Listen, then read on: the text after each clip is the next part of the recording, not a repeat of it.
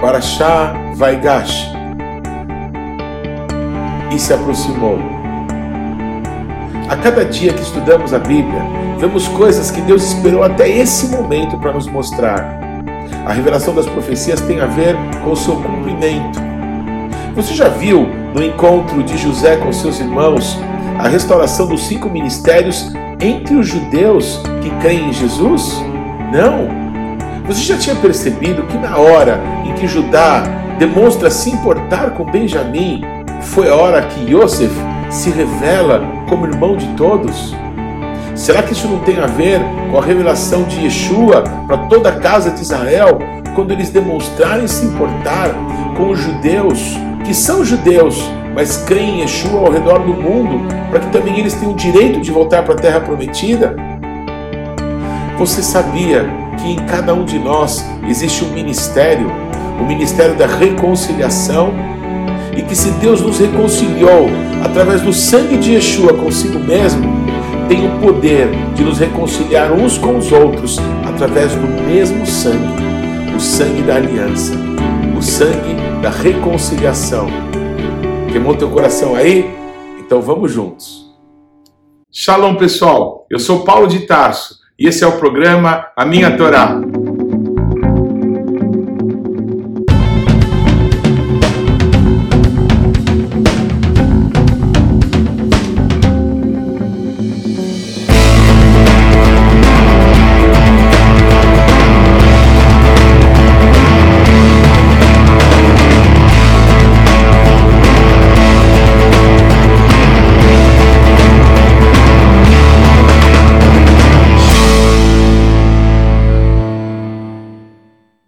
Favor, gaste agora alguns segundos, interaja conosco, deixe aí o seu like, faça algum comentário, torne esse vídeo ainda mais relevante, compartilhe com os teus amigos. E se você não se inscreveu ainda, não deixe de se inscrever nesse canal. Clique aí no sininho para que você receba as nossas notificações. E vamos juntos mergulhar no conhecimento da palavra de Deus. Shalom! A paraxá de hoje é Vaigash e se aproximou.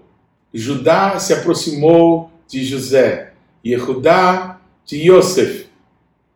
Eu, durante muitos anos, tenho trabalhado é, relendo e a cada final de tabernáculos, é, começando de novo a leitura da Torá, seguindo as porções, seguindo as parashotes, e durante alguns anos fiz de forma escrita é, comentários sobre as parashotes, ah, como eu estou fazendo agora em vídeo, e acho que eu já contei para vocês que eu já tentei fazer isso em vídeo num outro momento, parei, agora retomei. E o que eu quero dizer com isso é que cada vez que a gente abre a palavra de Deus, a revelação, o Espírito Santo nos brinda, nos traz algo novo, algo fresco da parte de Deus, porque nosso Deus é inesgotável, ele é infinito. Eu mesmo já disse, não é? Em outras ocasiões, que o livro de Gênesis falava dos três patriarcas é um livro de inícios, de sementes, de começos, mas eu já tive que é, remodelar essa minha visão de Gênesis, acrescentando José entre aqueles três primeiros, o Abraão, Isaac e o Jacó. Mas nesse momento em que a gente está juntos aqui, nessas últimas semanas, e me parece que tudo vai se explicar e vai é, ter um desfecho ainda na semana que vem, na próxima Paraxá, ah, porque de uma forma muito extraordinária, a figura de Erudá, a figura de Judá, através de quem todos os descendentes de Abraão, através de Jacó e de Isaac, hoje são conhecidos no mundo inteiro. É, as pessoas são chamadas de judeus. Os judeus que hoje vivem em Israel, os judeus que vivem nas nações. Judá é uma das doze tribos de Israel. Mas quando a bênção de Jacó vai ser colocada sobre o seu filho, a palavra liberada é Judá, teus irmãos te louvarão. Por muitas situações que aconteceriam ainda pela história, de Judá viria o rei Davi, a casa real, de onde viria o Mashiach, Yeshua. E nos parece que todas essas coisas estão cuidadosamente narradas ali no livro de Bereshit, no livro de Gênesis. Textos pelos quais passamos nesses últimos dias, nessas últimas semanas, e que hoje eu quero poder mergulhar um pouco mais contigo. É, Judá ele é o quarto filho de Jacó com Leia. Ah, o primeiro foi Ruben, depois Simeão, o terceiro Levi. Então é natural que as bênçãos da primogenitura, as bênçãos que estariam dentro desse pacote, a condição de ser dessa tribo a casa real, dessa tribo o Messias que viria, deveria cair sobre Ruben, o primogênito de Jacó. Mas Ruben pede essa condição, assunto que vamos tratar também na próxima semana. Depois, essa condição deveria cair sobre Simeão, o segundo filho, sobre Levi, o terceiro, mas também por razões é, nas quais eles pecaram contra o seu pai, perderam essa condição. Essa condição então cai sobre o quarto filho, sobre Judá. E a própria vida de Judá nos apontam caminhos extraordinários dos propósitos de Deus, da história de Deus que vai sendo escrita na nossa vida, quando a gente jamais imaginaria que Deus tivesse um propósito conosco. Eu acho que está todo mundo muito curioso, não é para o desfecho do é, encontro de José com seus irmãos, aquele encontro dramático, emocionante. Mas primeiro, nós precisamos entender e discernir de quem essas figuras falam, de que momento, não é, esses reencontros que se dão ali no final de Gênesis, não é, estão apontando.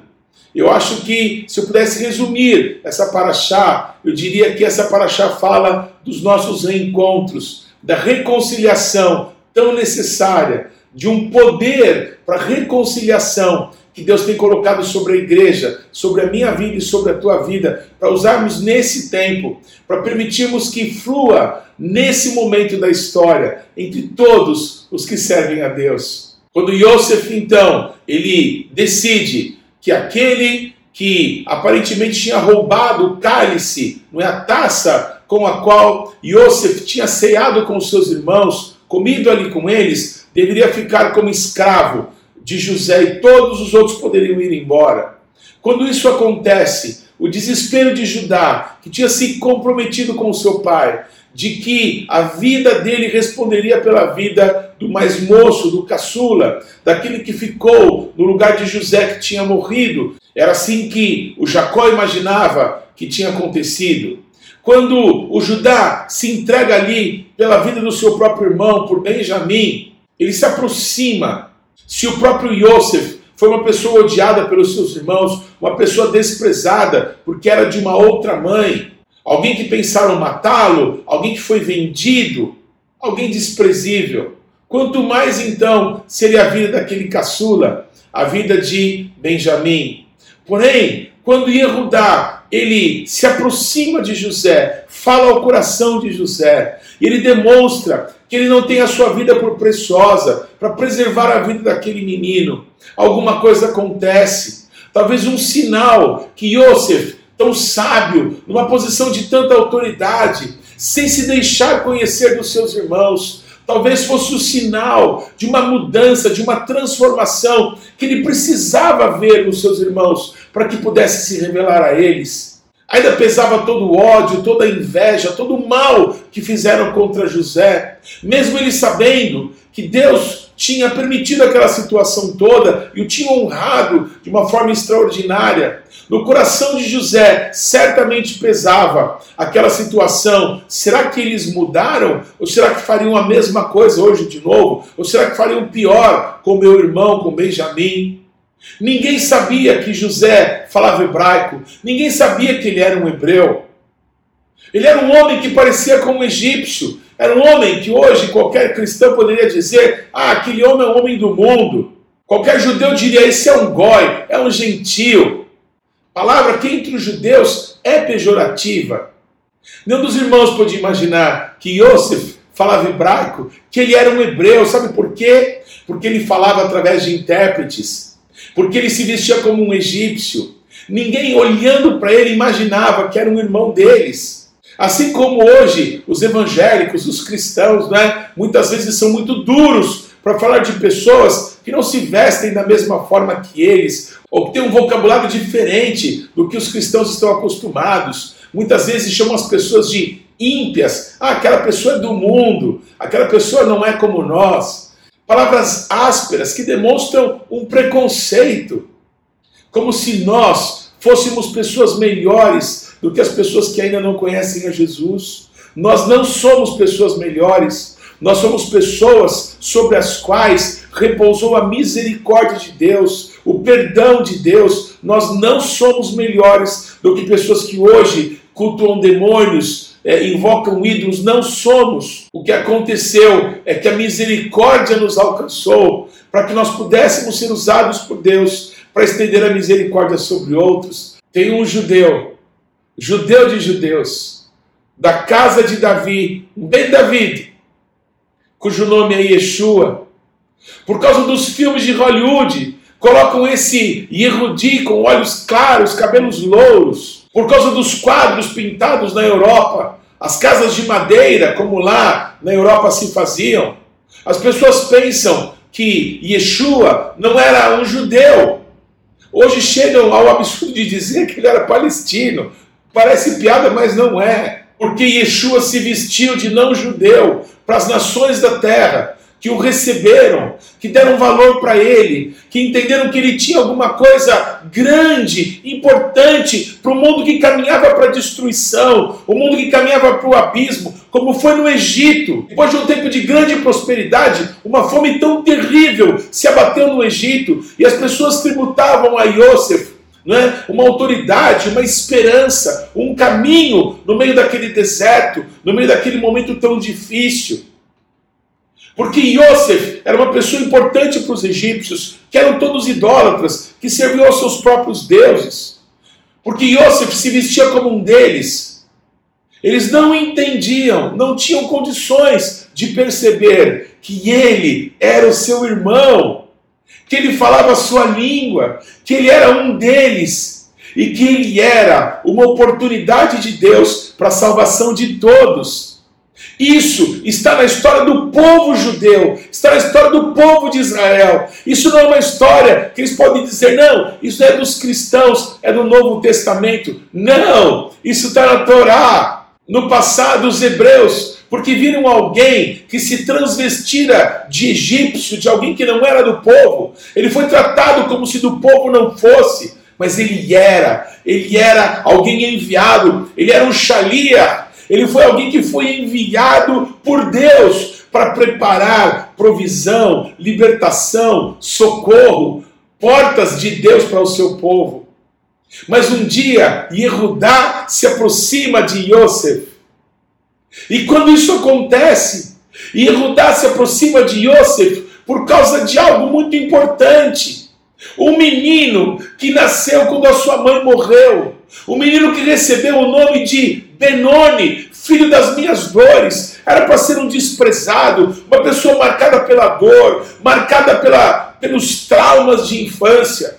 Mas alguém que é transformado, ele é um canal de transformação de Deus. Assim como Deus mudou a vida de Jacob para Israel. Israel não aceitou levar um Benoni para casa, mas ele deu o nome de Beniamim, filho da minha mão direita, filho da bênção. E quando Yehudá, para preservar a vida do seu irmão, para preservar a vida de Benjamim, se aproxima, vai Gash, e se aproximou de Yosef. Yosef não aguenta, Yosef abre o coração, Yosef manda que todos saiam, porque é um momento de intimidade. Yeshua ainda terá um momento de intimidade com a casa de Judá e com os habitantes de Jerusalém, ou não é o que diz a profecia? vão chorar como quem chora pelo primogênito, vão ver a quem transpassaram. Quando Yehudá, quando os judeus, quando Judá se aproximar de Yosef, se aproximar daquele que Deus ainda lhe acrescentaria, ele vai se revelar. Eu não sou do mundo, eu não sou um não judeu, eu sou como vocês. Nós temos um só Pai. O momento de intimidade o momento de estarem juntos. Todo Israel será salvo, é que diz a palavra, porque esse é o coração do nosso Deus, esse é o coração do nosso Pai, que os irmãos estejam todos juntos em unidade. Ali, Deus ordena a vida e a bênção para sempre. Yosef se apresenta aos seus irmãos, diz para que eles não fiquem com o coração pesado, não fiquem brigando entre si, falando deles mesmos, porque foi Deus que realizou todas essas coisas. Uma pessoa que tem o coração sarado é um instrumento de Deus para sarar a outros. Deus nos deu o ministério da reconciliação, porque se o sangue de Yeshua nos pôde reconciliar com o Pai, tem o poder de nos reconciliar uns com os outros. Algumas conexões extremamente importantes se dão nesse momento da Torá e que vão marcar toda a história do povo de Deus até os nossos dias. Eu queria fazer alguns comentários sobre esse relacionamento entre as tribos de Judá, entre a tribo de José e entre a tribo de Benjamim. Começar por Judá e Benjamim. E Erudá, que se oferece, não é para ser servo de José no lugar de Benjamim, Parece que é um vínculo de amor que se dá entre essas duas tribos. Uma tribo que traria ao mundo Davi, Davi da Meller, o rei Davi. A outra tribo, a primeira dinastia de Israel, foi de Benjamim que Deus levantou o rei Saul, de onde veio Jonatas. E um dia o coração de Jonatas e o coração de Davi se entrelaçaram numa amizade verdadeira e sincera e para sempre. Eles fizeram um pacto pacto de amizade, pacto de amor. E o apóstolo Paulo declara que uma aliança, ainda que meramente humana, quando feita, ninguém lhe pode acrescentar ou retirar coisa alguma. Pois quando há divisão dos reinos, o reino do norte se separa do reino de Judá. Apenas uma tribo permanece com a tribo de Judá. E qual é essa tribo? É a tribo de Benjamim, é a tribo de Jonathan, junto com a tribo de Davi. E no futuro, e no futuro é a tribo de Erudá que nos daria Yeshua, que nos daria o Mashiach, o rei, porque estava escrito. Na praxa da próxima semana vamos ver isso. O cetro não se arredaria de Erudá até que viesse Shiló, até que viesse o Messias. Pois assim como Erudá nos deu Yeshua, foi a tribo de Benjamim que nos deu o apóstolo Paulo. Ele declara: Eu sou benjamita, judeu de judeus, da seita dos fariseus, pois Deus levanta um judeu para salvar o mundo inteiro e um benjamita para que pudesse anunciar entre as nações o evangelho. Porque sobre a tribo de Benjamim haveria uma palavra que Benjamim seria como um lobo que despedaçaria a presa, mas que depois à noite repartiria os despojos pois foi assim que o apóstolo Paulo levou o evangelho para os não-judeus, para pessoas como nós, que também foram alcançadas pelo Senhor. Esses vínculos de amor, um filho de Leia, outro filho de Raquel, um que tinha concordado com a morte e depois com a venda do irmão, agora se aproxima dele para proteger um outro. Yosef que ficou com o coração enternecido quando viu o desprendimento de Erudá por causa do seu irmão de sangue, por causa de Benjamim. O coração aberto e perdoador de Yosef, que perdoou os irmãos, entendendo que foi Deus que preparou toda aquela situação.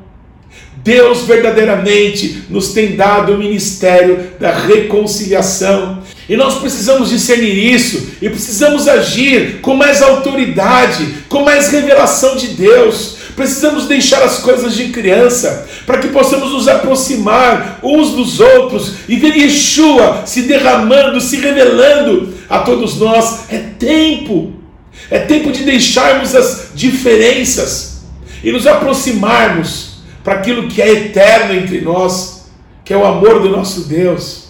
Yosef Yosef casou com uma egípcia, com a Zenate, filha de um sacerdote dos deuses do Egito. A Zenate deu dois filhos para Yosef, Manashe, Manassés e Efraim, Efraim.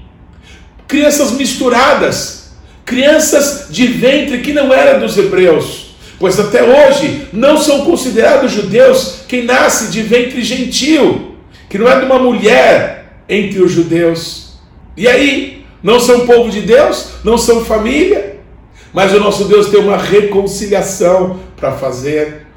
O nosso Deus faz com que Erudá se aproxime, vai Gash de Yosef. Esses irmãos que parecem ter a história tão distante uma da outra, mas são juntadas e nos são apresentadas no livro de Bereshit, nesse livro de sementes, nesse livro de inícios.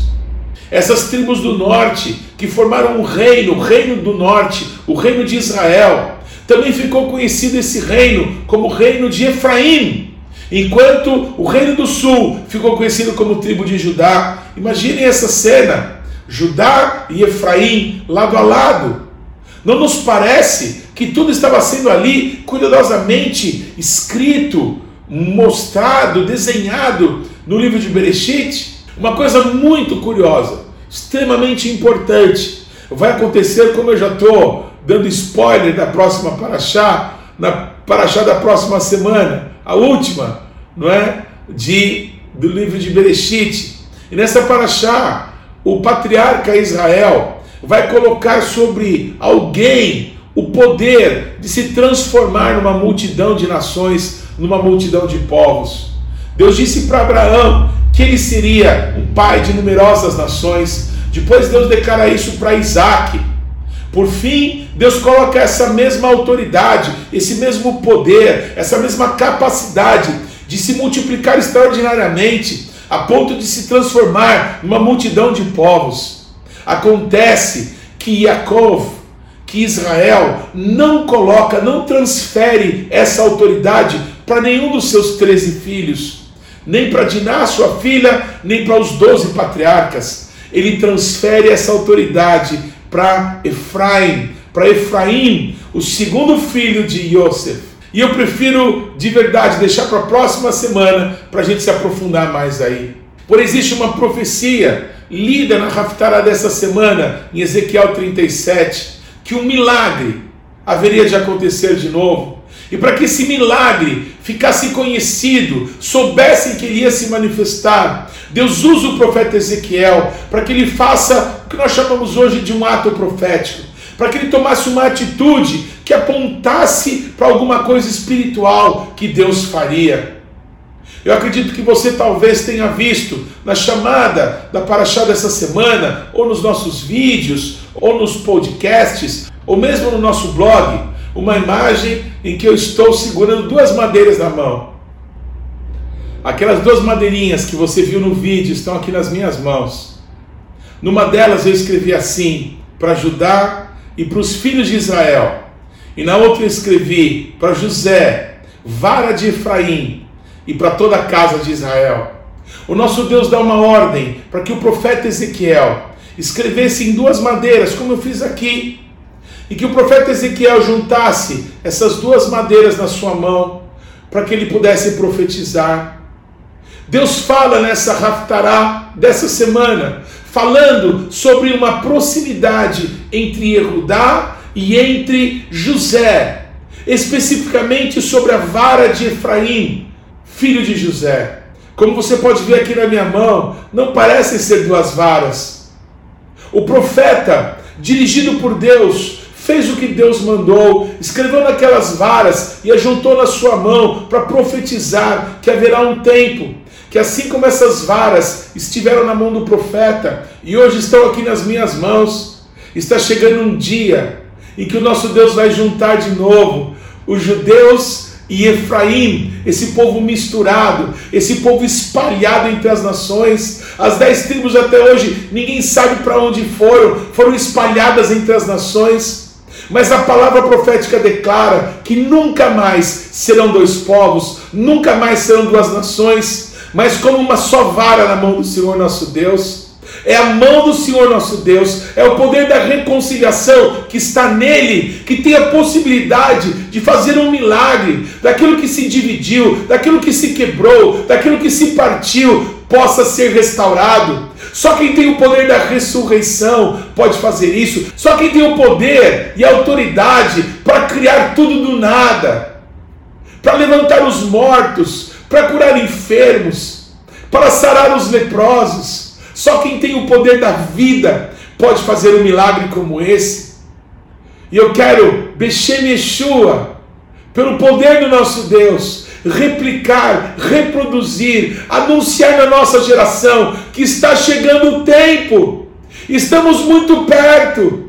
Aquilo que Ezequiel profetizou há mais de 2.400 anos atrás, está chegando o tempo de se cumprir. Hoje, de novo, depois de dois mil anos, quando os primeiros não-judeus começaram a ser alcançados pelo evangelho do Mashiach, pelas boas novas de salvação, hoje, Yehudim também começam de novo a reconhecer que Yeshua é o Mashiach glorioso de Israel, começam a reconhecer, estarem unidos, sendo judeus, guardando a tradição que receberam dos seus pais, mas reconhecendo que Yeshua, ele não é um não-judeu, que Yeshua não é católico, que Yeshua não é evangélico, que Yeshua não é cristão, que Yeshua é o Mashiach que Yeshua é o cumprimento de todas as profecias, ele é o cumprimento da Torá. As varas estão se juntando na mão do nosso Deus, do Todo-Poderoso. E o que eu faço agora eu faço dizer que eu creio, eu faço dizer que eu sou como que um reprodutor, alguém que recebeu essa palavra e que sai correndo com ela para anunciar na minha geração a verdade do nosso Deus.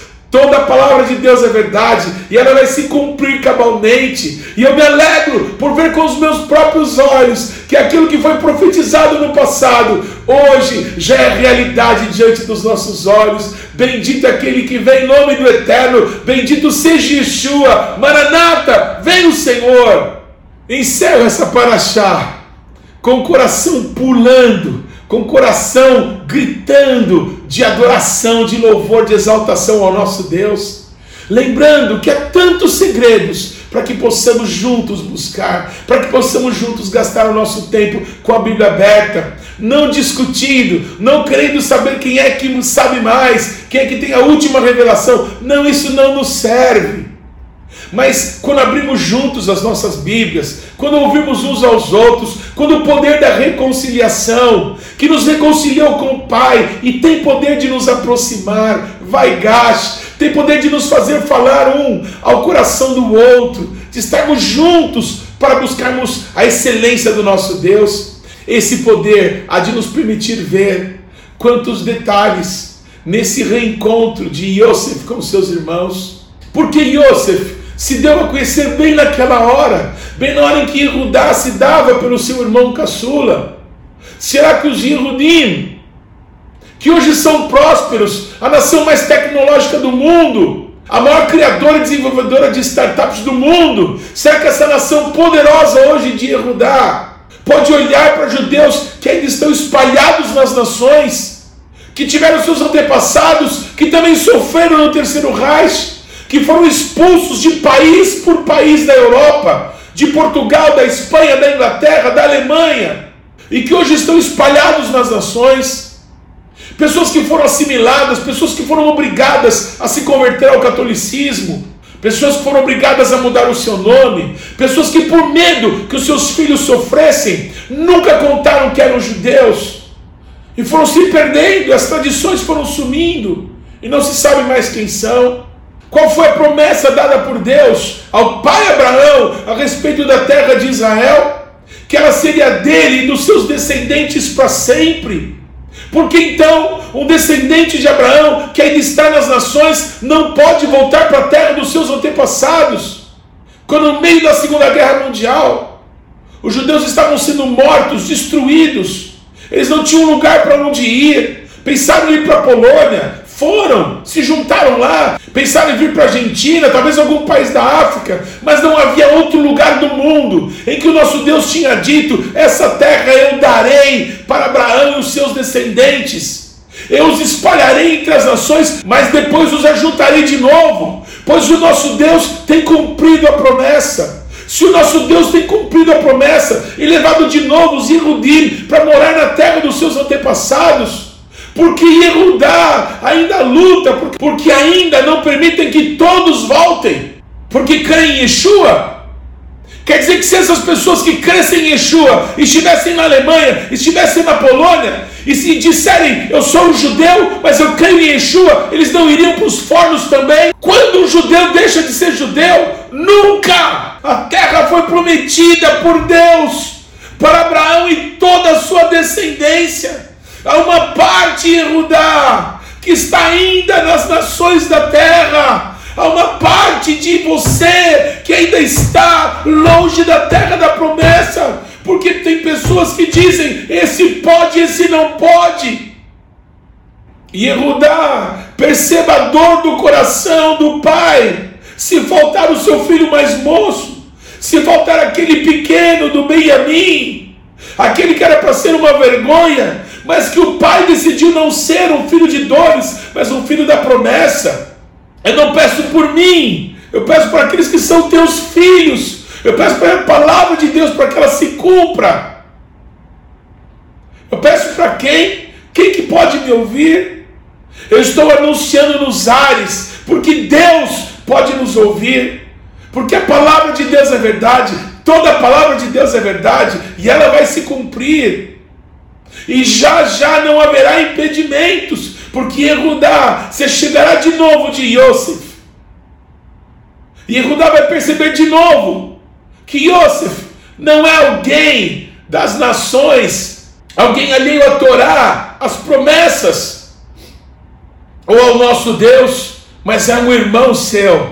Um irmão seu que foi um xalia, que foi enviado com um propósito, com o propósito de preparar um lugar para o seu povo, um propósito de preparar livramento, libertação para o seu povo, e todo Israel será salvo. No momento mais terrível que esse mundo passar, haverá provisão para a casa de Israel. Não serão as startups que vão libertar Israel, não será o poder econômico, não será o dinheiro que vai salvar Israel mas o nosso próprio Deus vai preparar libertação para o seu povo, como fez no passado, fará novamente. Mas ninguém pode ficar de fora. Há uma coisa que aquele Benoni, que o filho das dores, que teve o nome mudado para filho da minha mão direita, para filho da minha bênção, tem esses pequenininhos, esses que são chamados aí de aqueles que creem em Yeshua. Não, não é Yeshua, é Yeshua, é salvação assim como Yosef, da porção quíntupla de alimento, de provisão para Benjamim. Yosef dá cinco vestes festivais para o seu irmão, enquanto para todos os outros dá apenas um. Nós aprendemos, nós aprendemos na paraxá passada, que quando o nosso Deus repete alguma coisa, Yosef declara: é porque Deus certamente vai fazer e tem pressa em realizá-lo, pois o nosso Deus está restaurando os ministérios do Mashiach, o ministério apostólico e profético, o ministério de ensino, o ministério pastoral e o ministério evangelístico. Ele vai fazer isso com muita força e com muita glória, também no meio dos Yehudim, dos Yehudim que creem em Yeshua. E essas características do Mashiach, que não são para promoção pessoal, não são para dar título a qualquer homem, mas são para manifestar o amor do nosso Deus, que quer alcançar o perdido, cuidar dele, ensiná-lo, inspirá-lo e enviá-lo a tocar e a buscar outros. Essa mesma porção, essas vestes festivas, essa porção esse banquete, essas vestes festivas são dadas para esses que são desprezados hoje, para esses que são esquecidos, para esses cujas portas parecem estar fechadas, mas elas vão se abrir de novo. E o meu apelo é: Ore para que isso se acelere. Ore para que possamos ver isso nos nossos dias. Que essa injustiça acabe e as portas de Israel sejam abertas para todo Israel que está disperso entre as nações, porque está na hora de voltarem. Está na hora das pombas voltarem ao seu pombal. Está na hora dos judeus serem reunidos de novo em Israel. Quando ouvimos os rabinos dizerem que é hora dos judeus voltarem a Israel, porque o Mashiach está próximo.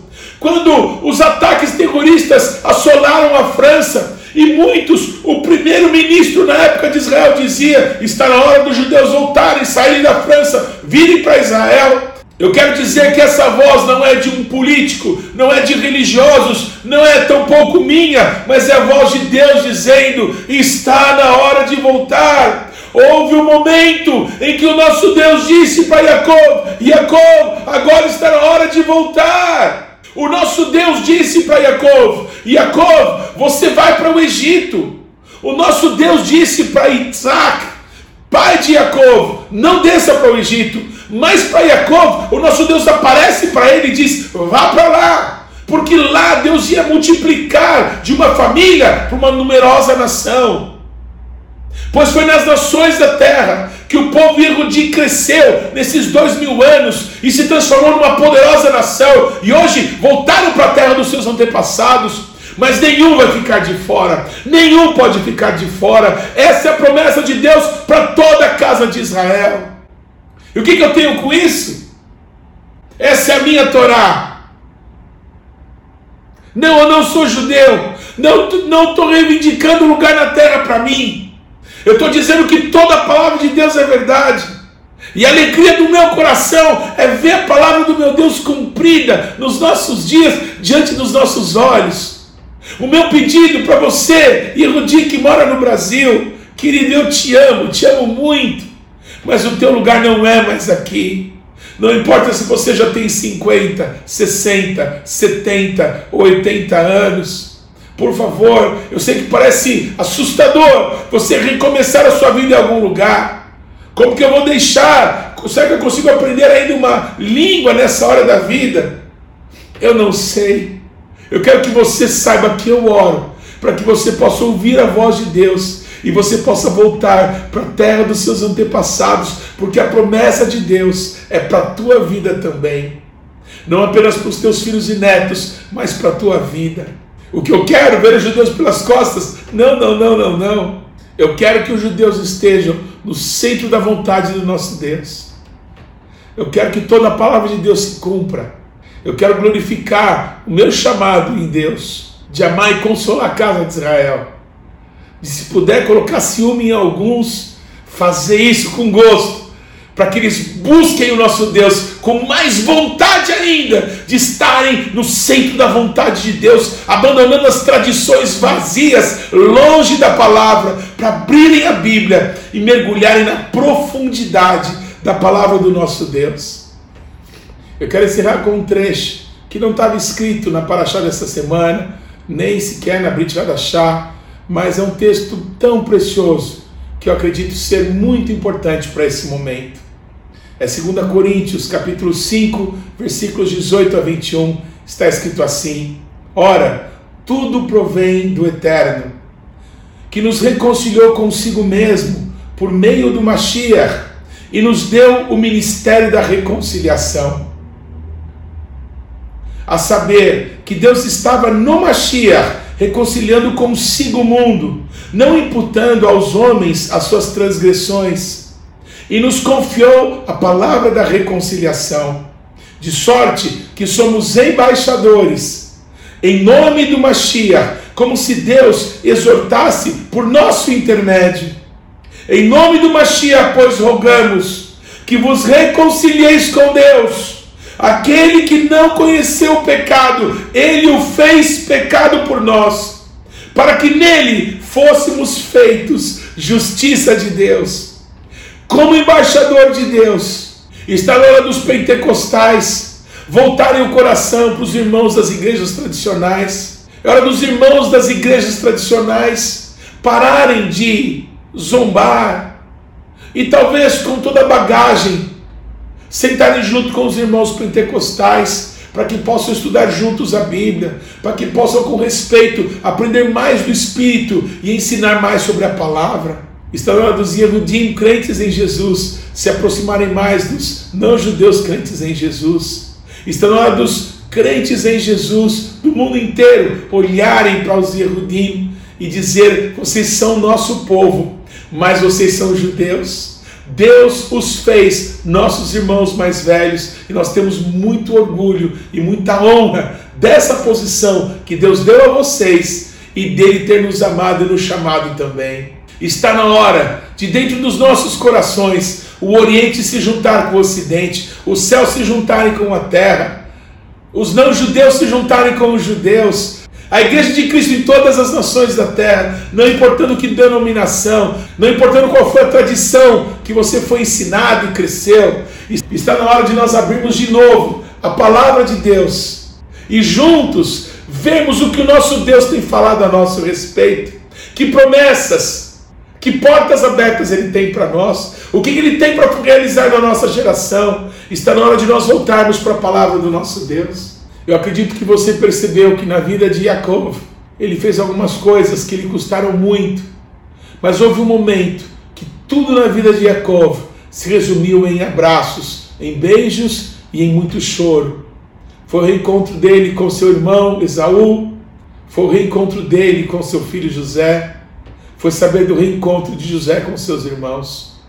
Vamos grudar um no pescoço do outro e vamos chorar, porque que a gente está com vontade mesmo é de chorar de saudade, de chorar de amor, de chorar de alegria, de chorar e dizer que bom, que bom que você está bem. Passou tanto tempo, mas você permanece no Senhor. Que alegria em te rever, que alegria estar contigo.